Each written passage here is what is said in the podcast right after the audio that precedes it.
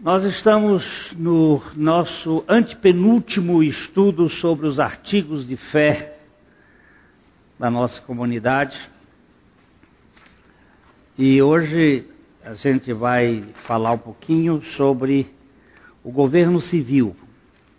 Acerca do governo civil, o acerca do ficou grudadinho. Acerca do governo civil. É, Martin, Martin Buber, a idade dele está aí, nascimento e morte, 1878, 1965, filósofo, escritor, pedagogo de origem austríaca, naturalizado israelita, disse: toda vida deve estar sujeita ao governo real de Deus. E o governo de Deus é quem determinou a governabilidade dos homens na terra. Há um Deus que governa. E ele determinou a governabilidade aqui na terra. Deus é pai dos seus filhos, regenerados em Cristo Jesus. Mas ele é Deus, Criador e Senhor de toda a terra. Ele é o Criador do cosmos e o governador do mundo todo. O Salmo 22, 28 diz: Pois do Senhor é o reino, é Ele quem governa as nações.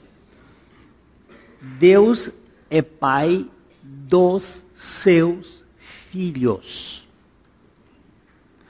Só é filho de Deus quem nasceu de novo em Cristo Jesus. Mas Ele é o Senhor e Deus de toda a terra. Ele é Deus dos maus e dos bons, dos justos e dos injustos.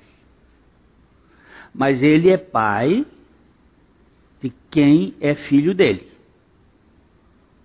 E o filho dele tem a genética dele. Ou seja, tem a vida do filho dele. Para Campbell Morgan, o ponto fixo do universo, o fato inalterável, é o trono de Deus. Ele faz tudo o que faz, porque é quem é. Ele é soberano. Nós lemos aqui em Romanos 9, 17. Porque a Escritura diz a Faraó: para isto mesmo te levantei, para mostrar em ti o meu poder e para que meu nome seja anunciado em toda a terra. Deus é Senhor de todos, Ele é soberano. Esse é um dos problemas mais complicados para as nossas mentes, entender a soberania de Deus. Mas Ele é soberano. Ele está por trás de todas as coisas, ou agindo ou permitindo. Porque se ele não permitir, não acontece. Se você disser assim, e Hitler? Deus está. Está por trás de Faraó. Faraó não foi uma figura que surgiu sem uma permissão ou uma ação divina. A Escritura diz para isto mesmo te levantei. E quem foi Faraó? Vocês lembram do Faraó do tempo da libertação? Que homem mais terrível? E Deus dizendo: Fui eu que te levantei. Dizer que Deus está atrás do Lula é um negócio impressionante. De Dilma e Temer. É uma temeridade. Mas Ele é soberano, é Senhor, ou permitindo ou agindo. Nos formigueiros, cupinzeiros e colmeias, há vários insetos que são designados para várias funções, inclusive a governabilidade das colmeias, que depende da ordem estabelecida geneticamente pelo Criador. Deus tem sempre suas normas invisíveis para fazer o ordenamento das sociedades, até mesmo a legislação da humanidade. De um mesmo grupo de ovos da rainha numa colmeia, existe ovos que dão para zangões, outros para operárias, outros para defesa. As, ali dentro não existe anarquia. E a governabilidade está estabelecido dentro do, do DNA da célula porque um vai para um lado, outro vai para o outro, outro vai para o outro. O profeta Daniel, envolvido na governança da Babilônia, falando da soberania de Deus, disse em Daniel 2:21: É ele quem muda o tempo e as estações, remove reis e estabelece reis. Ele dá sabedoria aos sábios, entendimento aos inteligentes. A minha esposa me falou ontem que algumas descobertas foram feitas aí a respeito da inteligência e que a inteligência vem da mãe.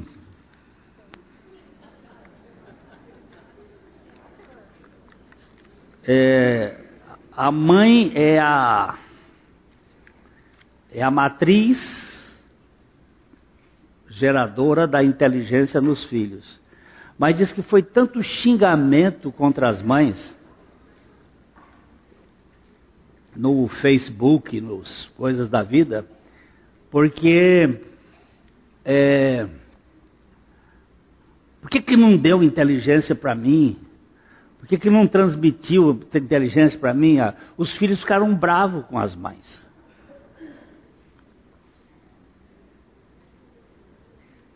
Mas nós temos que entender que não é das mães que vem a inteligência, não. A Bíblia está dizendo que vem do Senhor. Ele dá inteligência. Se ele não deu a inteligência a você e a mim, não vamos brigar com ele, não, porque ele é soberano. É que se nos desse a inteligência demais, nós seríamos um perigo. Já sem tanta inteligência, nós somos, somos o que somos essas porcarias. Imagina se ele desse tanta inteligência. Então, a Bíblia está dizendo que é Ele que dá sabedoria aos sábios e entendimento aos inteligentes, é Ele que estabelece as mudanças, as estações, move e remove reis. Assisti ontem a uma entrevista do Danilo Venturini, Venturini ou Gentili, com o Dom Bertrand de Orleans e Bragança. No dia 22, eu tenho um sobrinho que, como eu, é monarquista e então ele me nutre do material monarquista. Eu ouvi uma, uma entrevista do Dom Bertrand e fiquei muito feliz porque o movimento monarquista está crescendo no Brasil mais do que se pensa. E eu espero que ainda se não houver monarquia no sistema humano, vai haver a monarquia do anticristo, e aí vocês vão ver o pau que rola. Eu preferia que houvesse, porque não existe qualidade de vida melhor, em aquele índice de, de qualidade de vida, melhor do que nas monarquias. Dinamarca, é, Inglaterra, é, é, Japão, Suécia, melhor qualidade de vida estão nas monarquias. Eles desmancharam as monarquias para estabelecer o caos e vir o anticristo. Isso é um projeto apresentado por Clístenes e por Pericles, lá na velha Grécia, e que vem se perpetuando. A gente não sabe, e aí ficam esses partidos que a gente conhece, que não tem nem caráter e nem postura. Você vê um PSDB, por exemplo, é um vaso de decoração. para não dizer uma coisa mais séria. Para qualquer lado serve, não serve para nada. E aí você verifica que é Deus que estabelece. Falar da soberania de Deus não é nada mais do que falar da sua divindade e da sua eterna governabilidade. Ele, em seu poder, governa eternamente. Diz o Salmo 66, 7, vamos ler. Ele, em seu poder, governa eternamente. Os seus olhos vigiam as nações. Não se exaltem os rebeldes. Eu leio esse texto assim, de, mas Deus, o senhor está, está governando na Venezuela?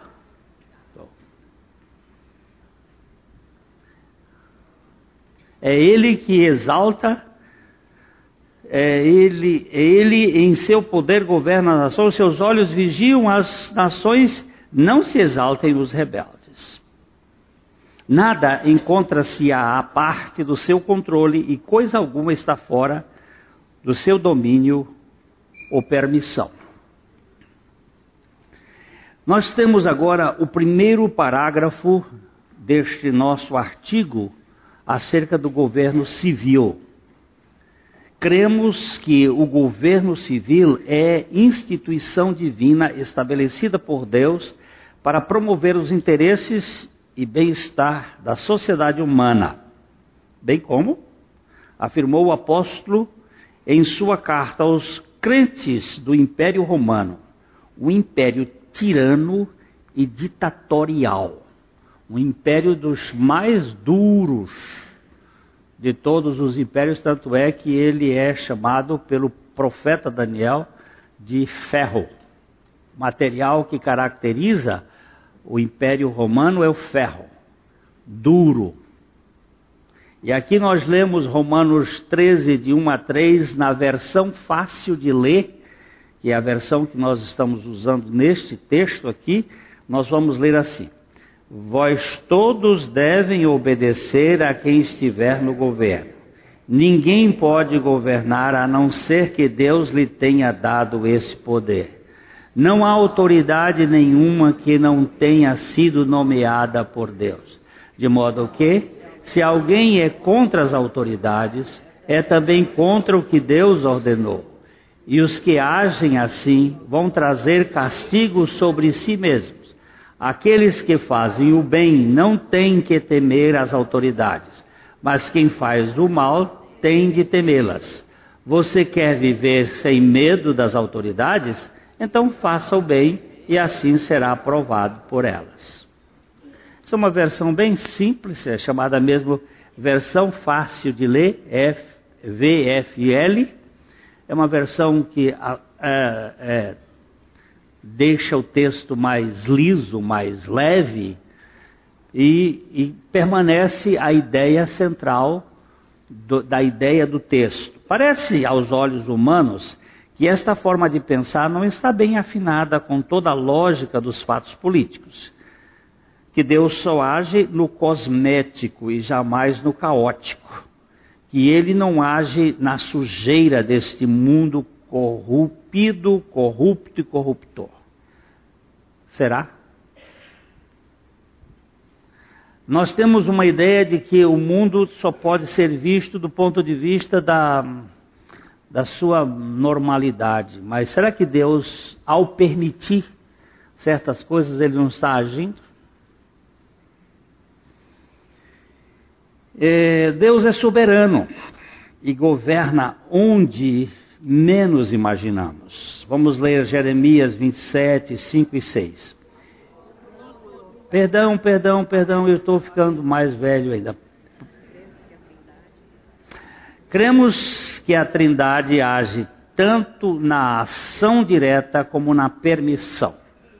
No século eh, 17, Thomas Watson, um pregador inglês, afirmou diante de um governante mal visto que Deus pode desferir um golpe reto com a vara torta. É, Para mostrar o seguinte, que mesmo um homem, um homem ímpio, Deus pode estar fazendo um processo, ele pode desferir um golpe reto com uma vara torta. Alguém pode até dizer que espinheiros não faziam parte do jardim do Éden, e é verdade. Mas uma coroa de espinho faz parte da obra sublime da redenção. Deus usa até o que nós descartamos. É, é interessante isso aqui. No jardim do Éden, no, no período, eu, eu tinha que fazer um, uma coisinha rápida. Nós vamos, vamos, vamos ver se eu divido aqui esses três. Isso aqui foi o primeiro versículo da Bíblia. No princípio criou Deus os céus e a terra. Ele criou isso aqui perfeito. Mas houve uma, uma hecatombe, um desastre, uma tragédia. A tragédia que aparece. Por favor, pega aí o texto de Gênesis 1, 1 e 2. 1, 1 e 1 e 2, por favor. Gênesis 1, só para a gente dar uma olhadinha aqui no que diz o texto. Olha lá. No princípio criou Deus os céus e a terra. São sete palavras no hebraico. São sete palavras onde o número sete acontece em todas as palavras. Só por curiosidade, isso aí vai dar uma realidade espiritual. Era uma coisa perfeita. No princípio criou Deus os céus e a terra. No hebraico é Bereshit bara Elohim haerth and Hashamai and haerth. Ele criou os céus e a terra. Isso era perfeito, acabado, conclusivo. Mas no versículo 2, ele dá uma ideia de que houve um alguma coisa. Algo que aconteceu e a terra, porém, estava sem forma e vazia, e havia trevas sobre a face das águas, ou a face do abismo, e o Espírito de Deus pairava por sobre as águas. Aqui nesse texto, há uma ideia, e depois teríamos que olhar isso, segundo Isaías 45 e outros textos bíblicos, de que houve alguma coisa muito, muito dramática. A terra, porém, tornou-se sem forma e vazia. Esta palavra estava sem terra, sem forma e vazia, não é uma tradução com muita precisão, mas sim ela tornou-se sem forma e vazia porque houve um cataclisma. Segundo grande parte de estudiosos da Bíblia e eu me eu entro aí neste contexto olhando, por exemplo, George Pember, que foi um grande uh, homem de Deus e um estudioso profundo, talvez o homem mais culto que viveu no século XX, no século XIX e XX, e que teve uma experiência, ele foi satanista e Jesus o salvou, e ele se tornou um homem extraordinário. Ele usa esta forma, tornou-se sem forma e vazia, como o cataclisma luciferiano, quando Lúcifer caiu. E ele gerou trevas, porque em Deus não há trevas, só há luz. Deus é luz, nele não há trevas. Então houve uma trevas e o Espírito de Deus então começou a operar na face das águas. Você, outra coisa que nesse texto vai mostrar e em lugar nenhum a palavra águas tem alguma origem. Você tem a origem da luz, você tem a origem do, do tempo, você tem a origem das coisas, da matéria, mas da água não se sabe onde, onde ela vem. Só se sabe que tem água no céu, nos, nos páramos celestiais, e a gente não sabe explicar muita coisa. O que dá a ideia é que, de fato, houve um uma queda. Ele já mudou aqui o texto só para poder fazer aqui, ó, procurar uh, se tornar, tornar-se, vir a ser, não é, é, não é propriamente o sentido de, de, de estava, mas de tornar-se, vir a ser. A terra tornou-se sem forma e vazia. Houve alguma coisa. Então, no versículo, aqui, seria uma terra perfeita, aqui houve um cataclisma, aqui uma restauração. Mas aqui houve o pecado que caiu aqui. Quando o pecado caiu aqui, começou a produzir cardos e espinhos, não havia espinheiros, não havia veneno, não havia morte no jardim. Aí passou a surgir. E nós temos um outro cataclisma que é o cataclisma do dilúvio. A terra mudou de eixo. E aí a, o, o ano de 360 dias passou a ser 365 dias, às 6 horas e 27 minutos. E isso fez com que mudasse muitas coisas dentro do equilíbrio ecológico da Terra. Mas o que, que eu estou dizendo isso tudo? É para dizer que Deus usa coisas que aparentemente nós descartamos como espinhos. Ter na cabeça de Jesus uma coroa de espinhos não é só um momento de sofrimento, mas é um momento da redenção em que ele está operando com aquilo que nós descartaríamos por completo. Como usar Hitler dentro de um processo. Eu não sei, não quero nem pensar, mas sei que Deus é soberano e ele gera a ação por todas as coisas. Deus é soberano e governa onde menos imaginamos profeta Jeremias nos diz aqui nos 27, 5 e 6: Eu fiz a terra, o homem e os animais que estão sobre a face da terra, com meu grande poder e com meu braço estendido, e dou àquele a quem eu quiser. Agora eu entreguei todas estas terras, o poder de Nabucodonosor, rei de Babilônia, meu servo também lhe dei os animais do campo para que os sirvam. Preste bem atenção nesse texto. Deus dizendo: Eu fiz terra, eu fiz o homem, eu fiz os animais, eu fiz todas as coisas com meu grande poder, com meu braço estendido, e dou àquele a quem eu quiser. Por que, o Senhor não me deu a mim? Porque não quis dar a você. Eu sou soberano. Por que, que o Senhor foi dar? Porque eu sou soberano. Para de querer ser Deus. E isso é o fruto do pecado. Isso é a gênese do pecado. E ele diz exatamente isso aqui, ó. Eu dei a Nabucodonosor, meu servo, mas olha, o Senhor não sabe escolher. Porque Nabucodonosor foi uma peste. O homem era tão orgulhoso que teve que ficar sete anos pastando. Pastando mesmo. O senhor não sabe escolher. Pois é, eu é que não sei pensar sobre Deus. E ele deu até os animais para servir a Nabucodonosor. Eu vou terminar aqui. Nabucodonosor é servo de Deus? Sim, senhor.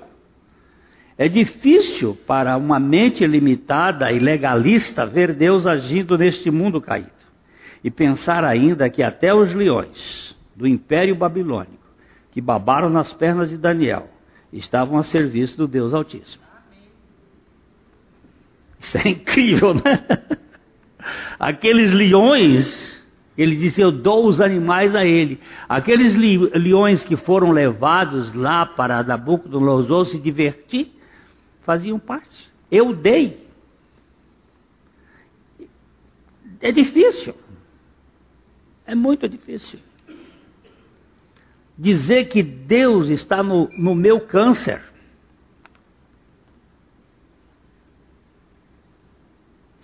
É difícil. Mas Ele está. Quebrando-me, mantendo-me mais no chão, mais perto da minha origem. Segundo coisa, segundo artigo, que é nosso dever orar pelos magistrados, os quais devem ser, de modo consciencioso, honrados e obedecidos. Que coisa mais terrível. Antes de tudo, pois, exorto que se use a prática de súplicas, orações, intercessões, ações de graças em favor de todos os homens, em favor dos reis, de todos os que se acham investidos de autoridade, para que vivamos vida tranquila e mansa, com toda piedade e respeito. 1 Timóteo capítulo 2, 1 e 2. Senhor, o Senhor está requerendo muito de mim. Orar pelo maduro. Eu quero que ele apodreça. Pois é, meu filho. Ore que deixe que eu faço ele apodrecer na hora certa ou salvá-lo. Sei o que Deus quer. Yaya era minha avó.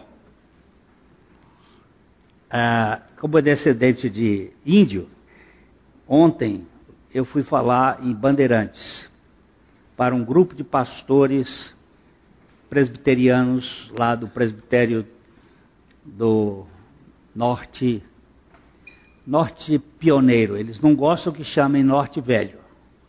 Norte pioneiro.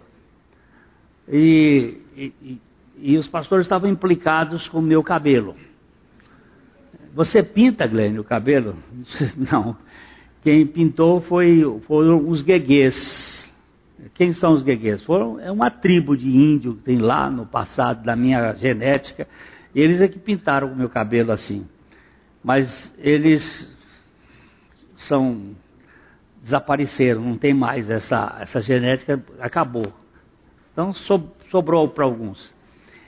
Então, minha Yaya, minha avó, era uma índia. Quando chovia lá no Nordeste, você sabe, Piauí às vezes fica seis meses sem chover. Nós estamos aqui com quantos dias?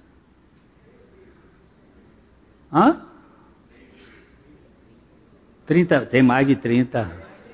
Até uns dois meses sem chover, não tem? Três meses sem chover. Está todo mundo apavorado. Lá fez seis meses, sete meses sem chover. Quando chovia, minha avó, Yaya, ela saía, levantava todos os netos, da, podia ser a hora que fosse meia-noite, botava tudo para fora da cama, vamos louvar a Deus, porque está chovendo, e botava eh, todo o neto para dançar. Dançar e agradecer a Deus, chuva de bênçãos teremos, chuvas de bênçãos do céu, batendo palma.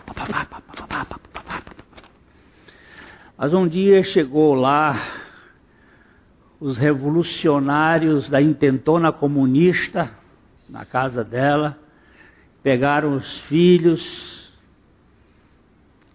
dois deles, e ela não podia fazer nada. Ela disse sim, vocês são autoridade. Ela não sabia que era intentona comunista, tá, lá na fazenda, no interior do Piauí, num lugar que é a cloaca do mundo. Aí vocês não entendem, né? E aí ela se ajoelhou e começou a orar por eles. Chegou mais adiante, os caras dormiram e os dois fugiram. Eles não perceberam que tinha uma velha que cria em Deus, que em vez de maldiçoar, orava.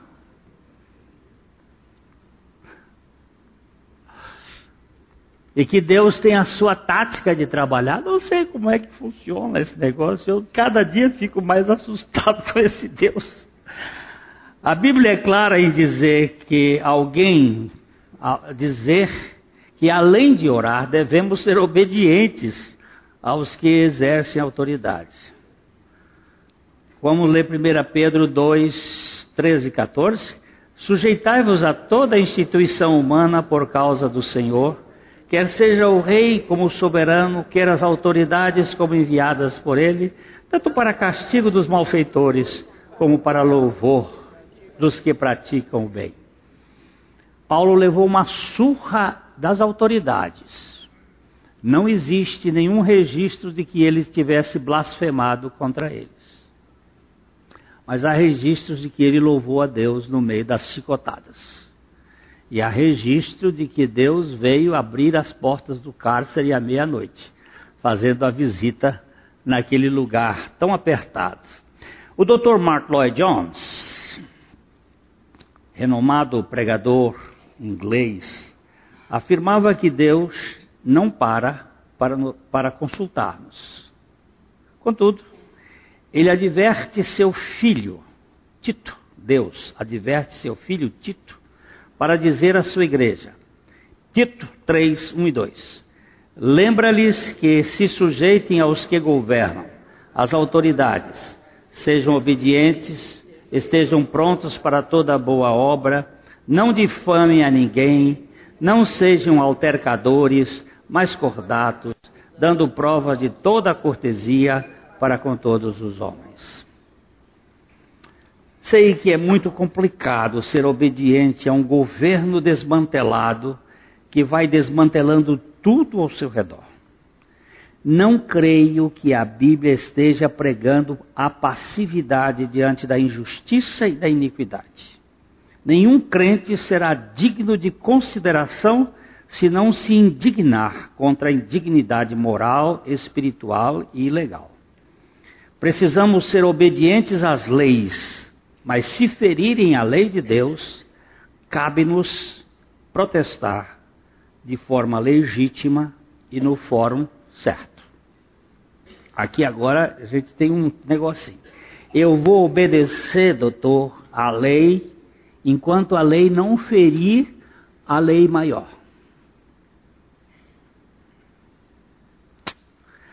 Vamos aqui um aqui. É proibido pregar o evangelho aqui daqui para frente. Lei estabelecida na nação. É proibido pregar. Eu vou pregar.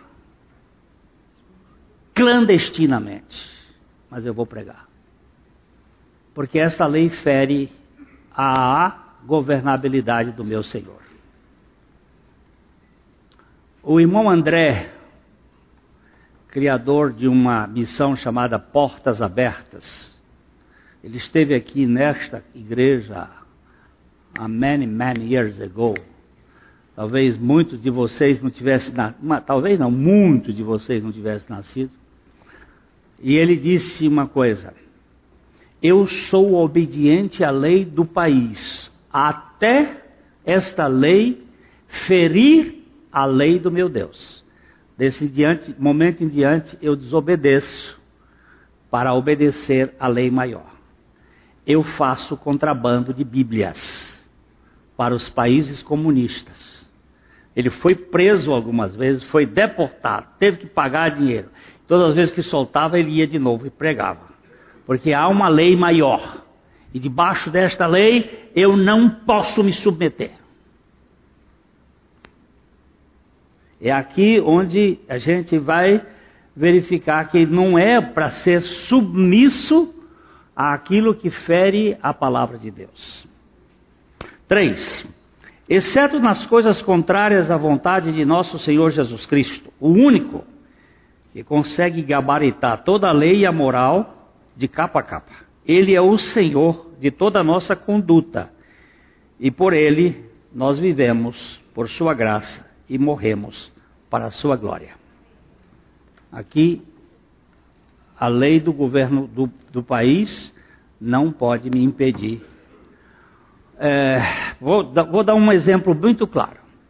Nós não somos a favor de você ferir a criança, você ser um estúpido.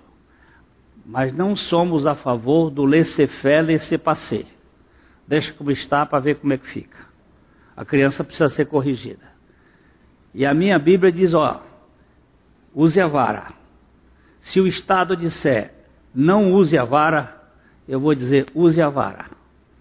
Você vai ser preso, ser preso. Tem problema. Mas a varinha dada no lugar certo, na hora certa, da maneira certa, é corretora.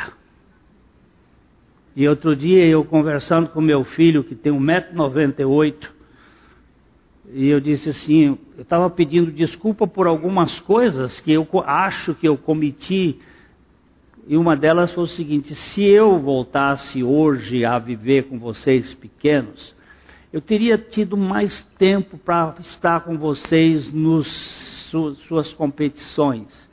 porque muitas vezes eles foram competir na natação e eu não, tinha tempo, eu estava correndo, eu estava viajando, eu, eu queria ter estado mais perto dele. E aí ele me disse assim, pai, você fez tudo o que devia fazer para nos dar. E a coisa mais importante que você fez conosco foi dar limites. Eu sou muito grato pelos limites. Eu digo, até aquelas suinhas que você levou, ele disse, aquelas que foram boas. Ele disse, eu hoje fico com alguns dos meus amigos que os pais deixaram como estão e eles hoje sofrem por não ter condições. Antes de percebermos Jesus como nosso Salvador, nós carecemos de vê-lo como nosso Senhor. Dallas Willard sustenta apresentar o senhorio de Cristo como uma opção deixa-o francamente na categoria de acessório para um carro novo. É apenas um acessório. Não é imprescindível. Você pode viver sem aquele acessório. Jesus Cristo é Senhor. Só para curiosidade. Quantas vezes Jesus é visto como Senhor? Perdão. Quantas vezes Jesus é visto como Salvador na Bíblia, no Novo Testamento? Quantas vezes ele é visto como mestre e quantas vezes ele é visto como Senhor? Uma vez eu li isto perguntado por Dionísio Pape, um missionário canadense que esteve no Brasil. Eu resolvi contar. Fui para um, eu tenho, ainda tenho, uma concordância bíblica desse, dessa grossura, assim, daquelas concordâncias. Você vai lá, e aí eu fui. Salvador, 16 vezes. Mestre, 54 vezes. Senhor, 652 vezes. Não é porque é dito mais que ele é Senhor que ele é mais Senhor do que Salvador. Mas a ênfase de dizer que ele é Senhor, Senhor, Senhor, Senhor, significa muito fortemente que o senhorio de Cristo é coisa muito importante.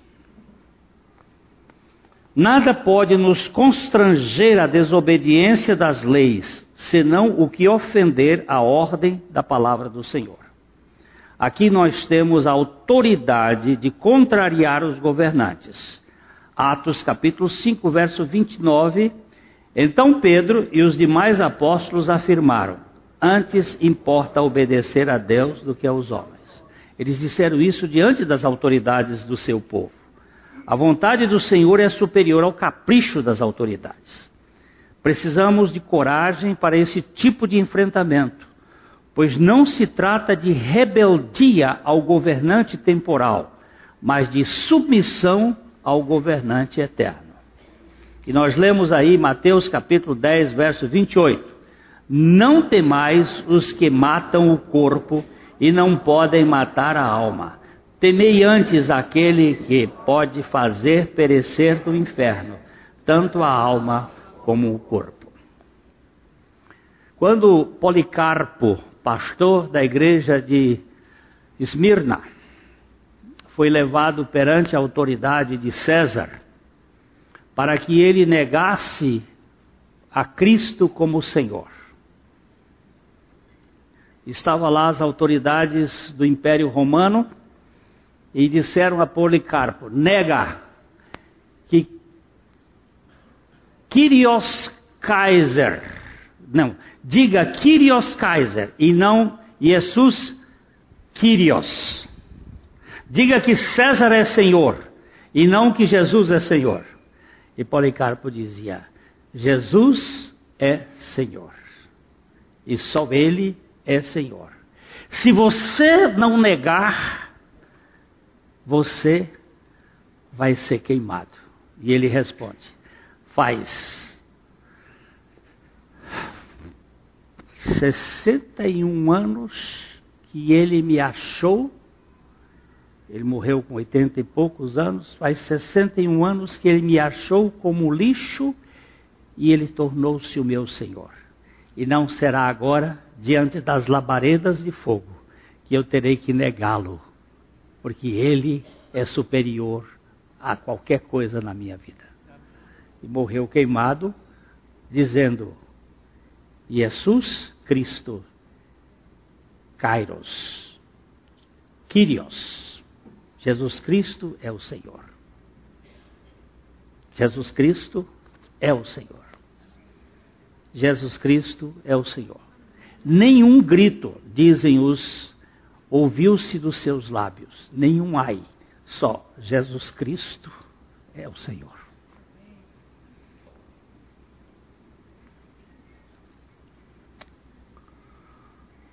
Um dos textos que tem mais encorajado os discípulos de Cristo nessa jornada de legítima contestação é Atos 4, 18 a 20.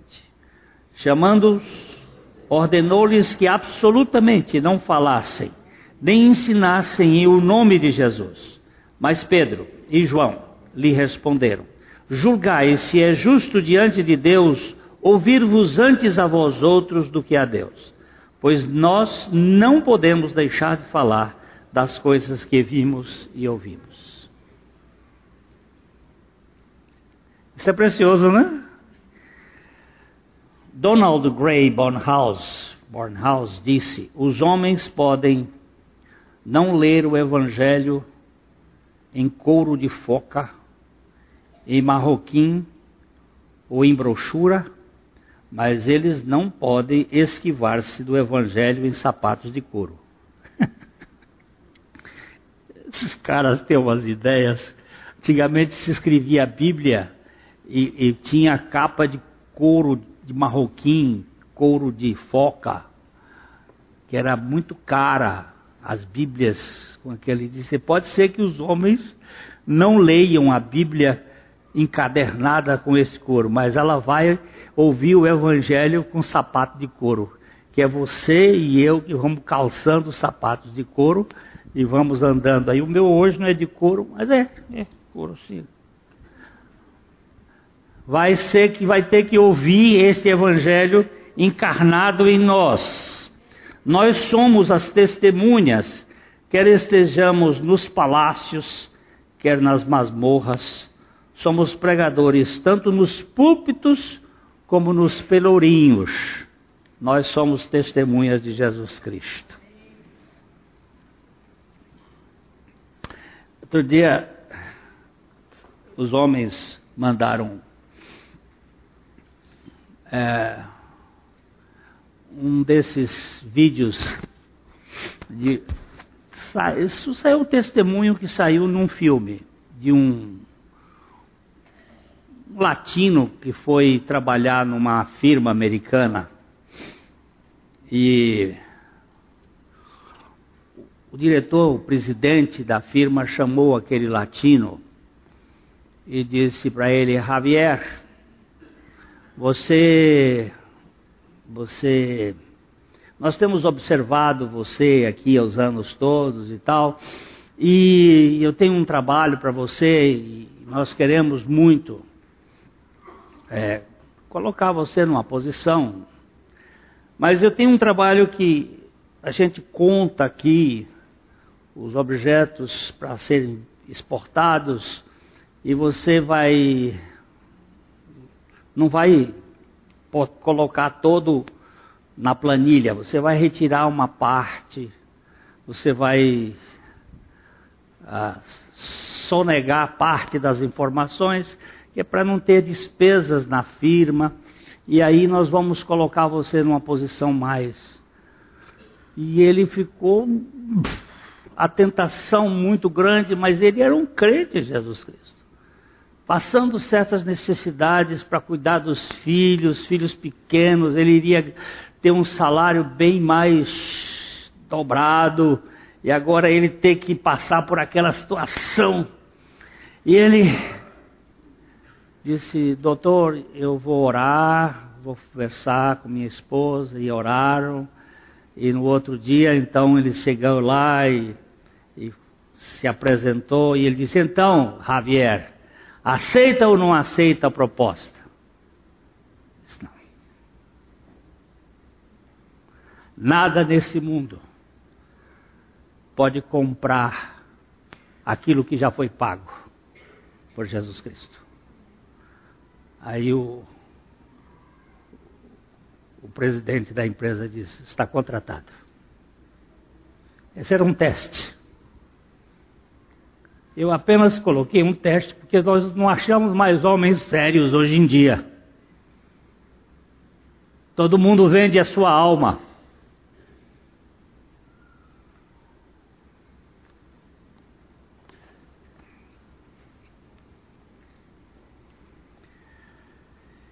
Eu estou perdido aqui. Onde é que eu. O 4, né? Que é o, o único Senhor. Jesus Cristo é o único Senhor da consciência e o príncipe dos reis da terra. Ou seja, toda nossa obediência civil é decorrente da submissão ao senhorio de Cristo. E por outro lado, toda nossa resistência civil é também resultado de nossa dependência dele. Se Cristo for o nosso Senhor, ninguém poderá nos demover de nossa subordinação a Ele, como nos diz Romanos 14, 4. Quem és tu que julgas o servo alheio? Para o seu próprio Senhor está em pé ou cai, mas estará em pé, porque o Senhor é poderoso para o suster.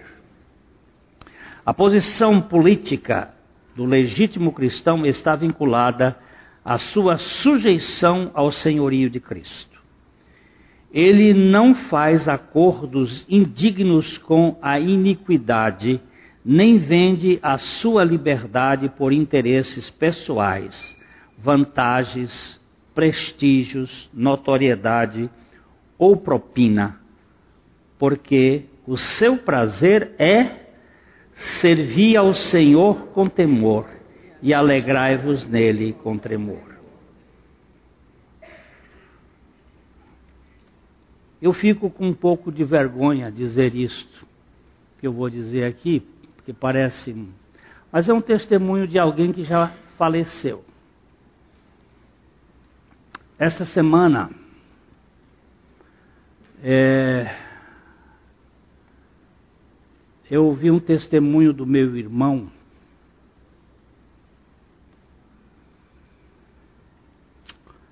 em dois lugares.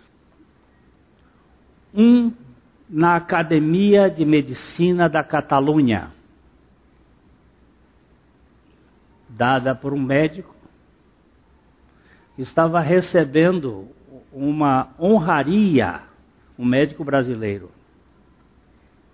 E outro de um pintor de parede, que foi lá na nossa casa fazer um orçamento para pintar os muros que foram rachados com aquele movimento sísmico que tivemos em janeiro do ano passado. E quando é, eu, ele chegou para mim, fez, fizemos as medidas da, dos muros, e ele disse: Qual é o nome do senhor? Eu disse: Glênio Paranaguá. O que, que o senhor é do doutor Dalto Paranaguá? É filho? Eu disse, não, eu sou irmão mais novo dele. Ele era 18 anos mais velho do que ele. Ele disse, o homem trabalhador e honesto.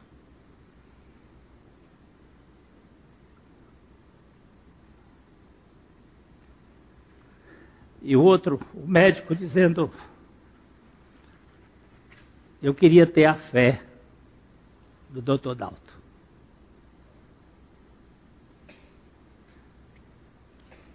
Um, um homem que ia fazer cirurgia e antes de cortar o paciente ele orava a Deus.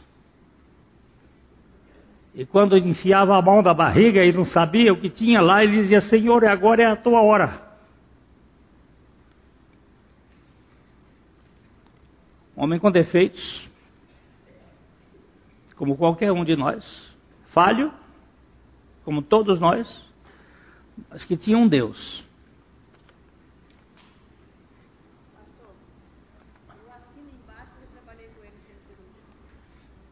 Amélia? diz assim: Eu assino embaixo porque eu fui enfermeira com ele e via isto. O testemunho. Eu ouvi o doutor Dal pregando a palavra, testemunhando a palavra, frente às casas pernambucanas. Tempo antes dele ficar doente. O que nós estamos dizendo aqui é que nós somos testemunhas de Jesus. Na nossa profissão, nos nossos negócios. Eu peço desculpa em falar isso, porque, de certo modo, é, fica pare- parecendo que é louvor de boca própria. Mas me emocionou isso essa semana.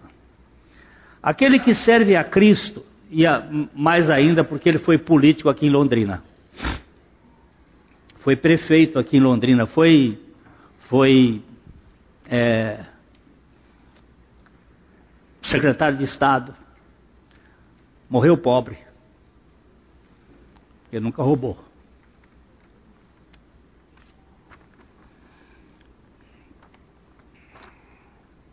Aquele que serve a Cristo como seu Senhor não vende a sua alma e não se compromete com as injustiças. Ele sabe quem é Cristo e o seu prazer é viver para a sua glória. Pois aquele que, como diz aí Apocalipse capítulo 19, 16, que tem no seu santo, no seu manto e na sua coxa um nome escrito: Rei dos Reis e Senhor dos Senhores. É o único que merece a sua inteira confiança e total lealdade, fidelidade e dedicação. Ao Senhor toda a glória. Amém. É, gente, eu, eu cometi um pecado uma vez. Tenho cometido muitos, mas nesse sentido. Eu estava em São Paulo, numa casa, onde havia um moço tatuado. A mãe tinha muita vergonha das tatuagens do moço.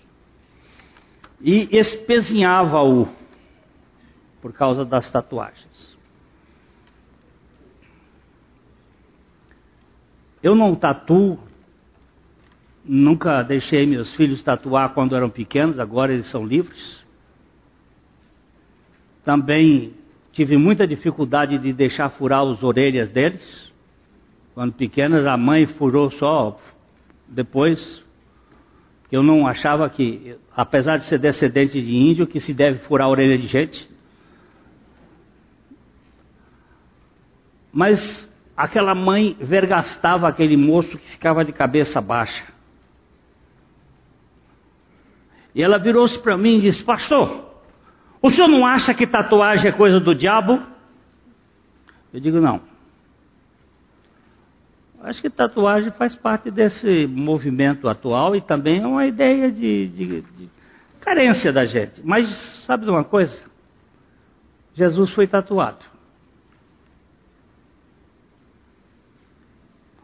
Mas foi um, um pampeiro. O tatuação está aqui, ó. Que tem no seu manto e na sua coxa uma inscrição: Rei dos Reis e Senhor dos Senhores.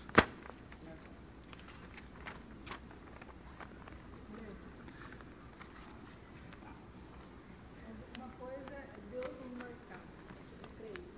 Uma coisa é a gente se marcar. É, A questão da. Quando Adão lá pôs a, a figueira para tapar no dente, depois Deus providenciou a roupa. é. Isso sim, mas eu estou dizendo que eu, eu tenho uma ideia de que a gente não pode criar essas, essa cultura de combate. Nós temos que verificar. Eu preciso trazer as marcas da tatuagem de Cristo no meu coração. E não não eliminar aqueles a quem Deus, por quem Cristo morreu. Que o Senhor nos mantenha com o coração quebrantado para servir às autoridades e ao mundo em obediência naquilo que não ferir a lei do Senhor e orar por eles. Pai, nós te damos graças pelo teu amor para conosco e dá-nos a consciência de um coração obediente diante daquilo que tu queres, mas não nos permita ser coniventes com quem quer que seja que fira o teu princípio, da tua verdade, do teu poder. Conduz a igreja num processo de quebrantamento, para que nós dependamos inteiramente do Senhor. Para a glória do Senhor é que te pedimos. Amém. A Livraria PIB Londrina procura selecionar cuidadosamente seus títulos e autores a fim de oferecer um conteúdo alinhado com o Evangelho de Jesus Cristo. Bíblias, livros de teologia, devocionais, literatura infantil, biografias, comentários bíblicos e muito mais. Dispomos também de um acervo de CDs e DVDs das mais de 5 mil mensagens ministradas na primeira Igreja Batista em Londrina. Visite a Livraria PIB Londrina e conheça ainda mais. Livraria PIB Londrina, de segunda a sexta, das 13h30 às 18 horas. Endereço na Avenida Paraná, 76A, próximo ao Calçadão, bem no centro de Londrina. Ligue para 3372 8921 ou acesse o site www.livrariapiblondrina.com.br.